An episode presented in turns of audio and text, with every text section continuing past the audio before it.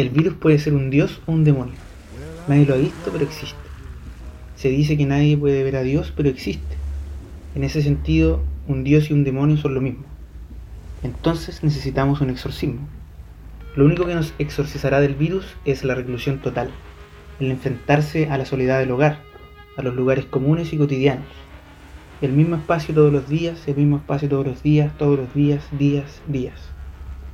Pero como toda condena, esta también acabará, y cuando acabe el mundo será otro. Habitaremos un futuro desconocido. Porque parece que la continuidad económica previrus quedará obsoleta. La evidencia nos habla. Los hechos nos hablan y nos dicen que si todo no es de todos, entonces no es de nadie. La riqueza es de todos o no es de nadie. Y la materialidad nos obligará a ordenarnos de otra manera. No sabemos bien de qué manera, pero sí sabemos que será otra. Y será el comienzo definitivo de un nuevo siglo que demoró 20 años en nacer y que nace estridente, con un estallido en pleno parto y con un virus venido desde el apocalipsis.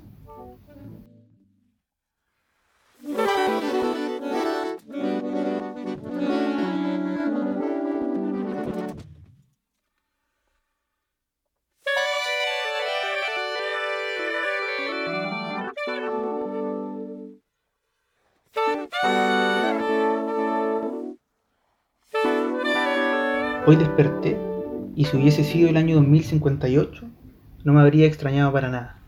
Veo la televisión, artefacto ya casi vintage, hablan de un virus descontrolado que nos queda poco tiempo para contenerlo y que mientras más demore el gobierno en tomar medidas drásticas, peor será.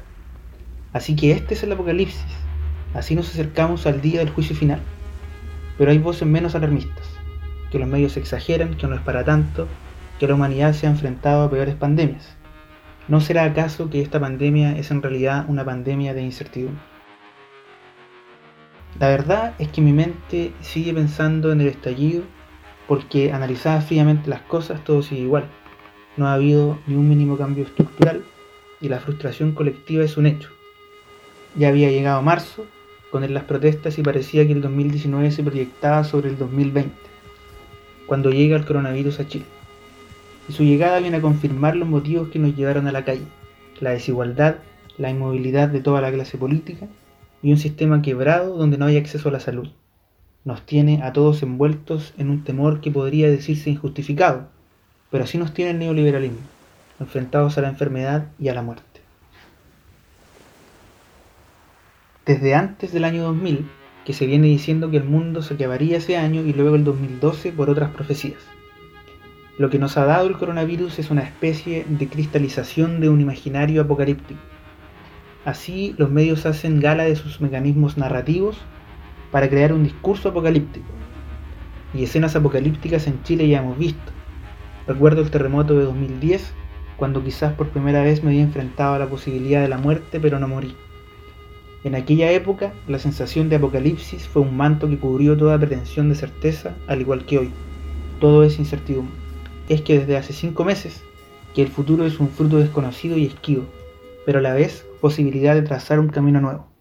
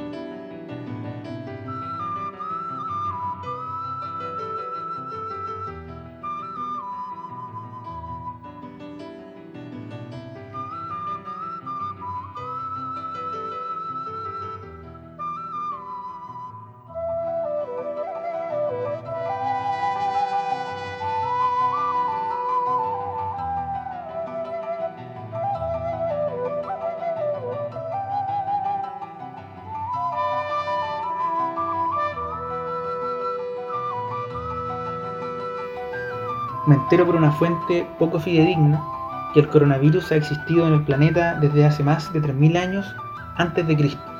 Sí, antes de Cristo, así lo escuché, con mención a Cristo incluido. Es curioso que hoy mismo alguien me dijo que en la calle oyó, este virus se llama corona por la corona que la humanidad le puso a Cristo y que la divinidad estaría devolviendo la mano. Y yo que fui criado en el catolicismo casi me ofendí, porque Jesús aceptó el destino que le encomendó su Padre y se sacrificó por nosotros. ¿Significa eso que la venganza no cabe en esa ecuación bíblica? Para algunas personas, esto es castigo divino, una de las tantas plagas que podrían desencadenarse por mandato de Dios.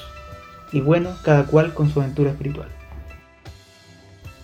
Un amigo me escribe en tono burlesco si tengo miedo. Lo cierto es que sí tengo miedo, y creo que él también y lo proyecta. Antes yo decía, el miedo hay que erradicarlo, pero eso sería erradicar lo humano. El miedo es parte del ser y hay que abrazarlo pero también contenerlo. Aprovechar este tiempo para comprender que es normal y sano sentir miedo. Miedo al derrumbe de todas las estructuras que sostienen mi identidad. A tener que asumir la fragilidad de mi humanidad completa.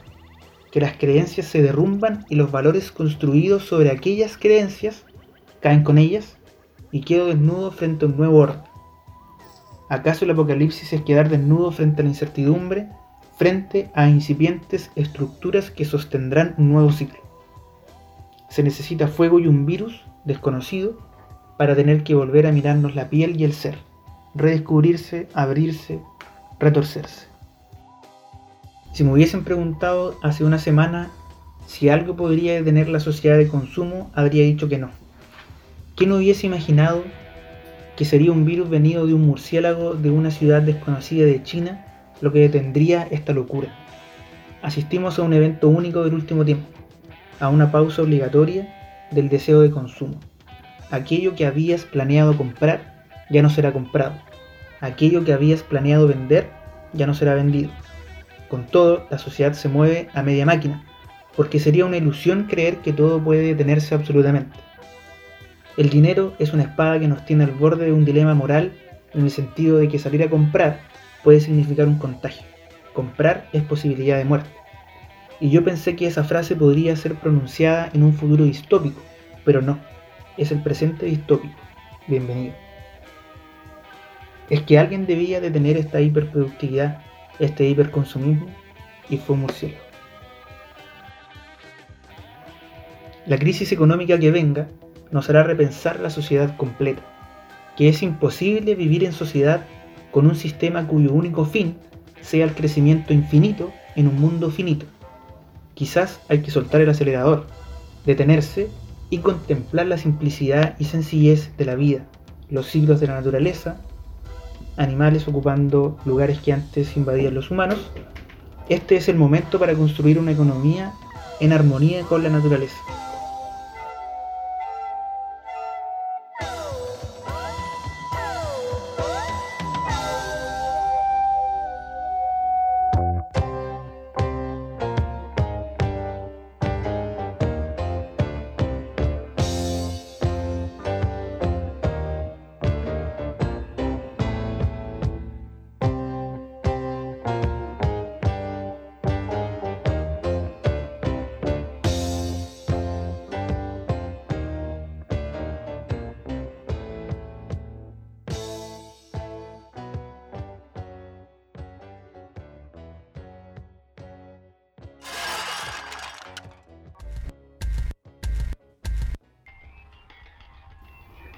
Este pensamiento se interrumpe por otro, que es la presencia cada vez más abundante de tecnología.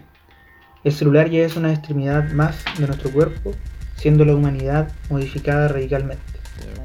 Los algoritmos que en él habitan interfieren en nuestro desarrollo personal. Ayer pasé 9 horas y 48 minutos mirando el celular sin siquiera darme cuenta. ¿Cuántas imágenes ingresaron a mi mente que no elegí ver pero sin embargo vi? Cuánto tiempo gastado en ese universo paralelo, universo infinito y también real.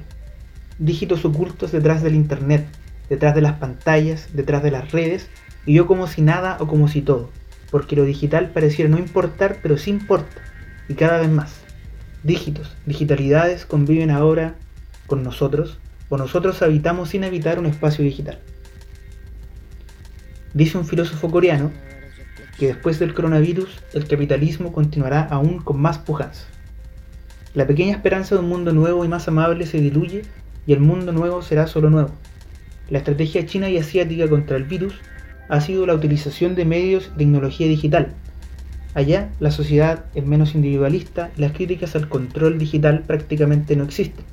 Así, los proveedores de Internet y tecnología recolectan datos que son tratados en conjunto con el régimen y así pueden identificar personas, sus movimientos, acciones e incluso sus deseos.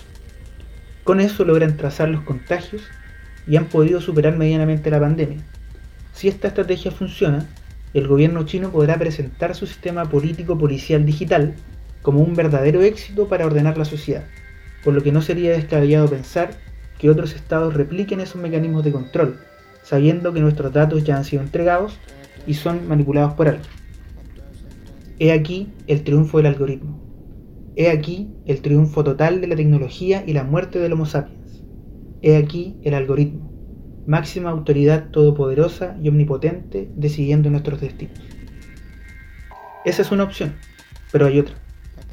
La crisis como posibilidad de desbaratar el consumismo y comenzar a pensar en comunidad y en armonía con la naturaleza. Aquí colisionan los tiempos y universos, uno digital y otro natural. ¿Acaso lo digital no es natural? ¿Acaso lo digital no guarda una relación que podría homologarse al comportamiento del virus? Lo que llamamos viralización digital, un meme viral, un video viral, en fin, no es más que la imitación de la naturaleza de un virus que hoy se esparce en lo real.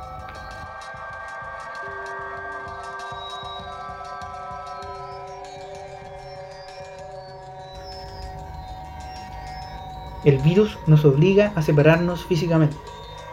Nos prohíbe de facto el contacto físico. Todo muy raro, todo muy deshumanizado. No es que sea fanático de los abrazos y caricias, pero ahora sí que hacen falta. ¿Podrá la tecnología reemplazar el contacto humano? A veces pienso que lo que nos matará será esa distancia, ese espacio vacío al que estamos obligados a respetar, aquel espacio que impide desde un apretón de manos hasta el sexo. El panorama es desalentador, todo indica que serán meses en esta misma dinámica. Cuando todo vuelva a la normalidad, si es que vuelve, ya nada será igual. O lo que es lo mismo, la normalidad no existe. El distanciamiento social ha volcado a la humanidad a las redes sociales.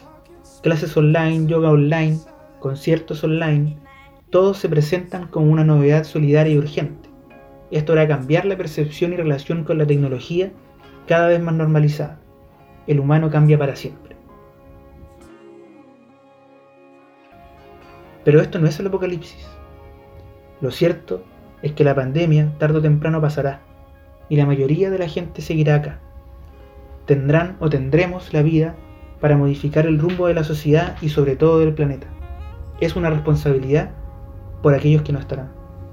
Según Harari, algunas medidas que se tomen ahora se quedarán para siempre o por mucho tiempo. Hagamos de la tragedia un milagro.